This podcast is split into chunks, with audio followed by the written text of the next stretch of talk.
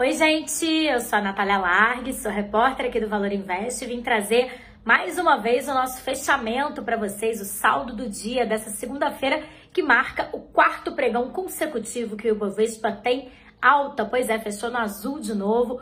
Hoje a valorização foi de 1,22%, está cotado aí a 108.223 pontos, o principal índice da bolsa e uma das principais explicações para essa alta vem da chegada do capital estrangeiro, pois é, tem gringo investindo aqui e, claro, eles vão para aquelas ações mais líquidas, né, as mais negociadas, que são as de produtoras de commodities e também do setor financeiro, principalmente os bancões, né? Como eles têm um peso bem forte no Ibovespa, isso ajudou, claro, a segurar o índice no azul hoje, mas tem algumas histórias aí por trás disso. A começar pela história vinda lá da China, sim, sempre ela. Hoje tem história da China de novo, que é o seguinte: alguns dados econômicos vieram bem aquém do esperado pelo mercado, né? Como dados da produção industrial, também do varejo.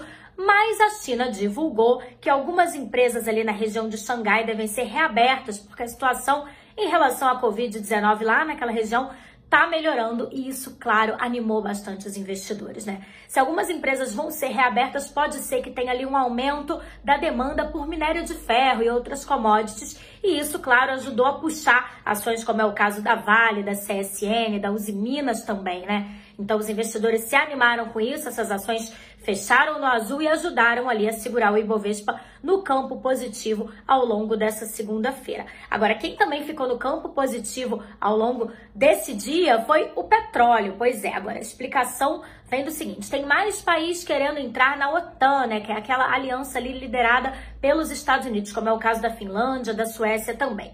Com esses países entrando na OTAN, eles se afastam um pouco mais da Rússia, né? Então tem mais demanda de petróleo para o Ocidente e não para o lado dos russos. Ou seja, se a demanda de petróleo para o Ocidente aumenta, que, que acontece com o preço? Ele sobe também, então o petróleo fechou em alta e ajudou, claro, com que algumas ações também subissem, né? Como foi o caso, por exemplo, da Petrobras, da 3R Petroleum, enfim, que fecharam também em alta e também ajudaram o Ibovespa aí nesse campo positivo.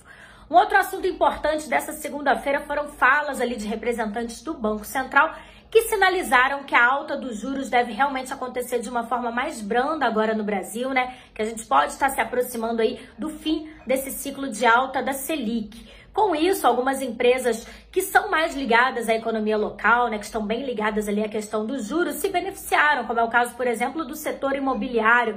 A gente viu altas bastante significativas nesse setor e que também, de novo, ajudaram a segurar o Ibovespa no campo positivo.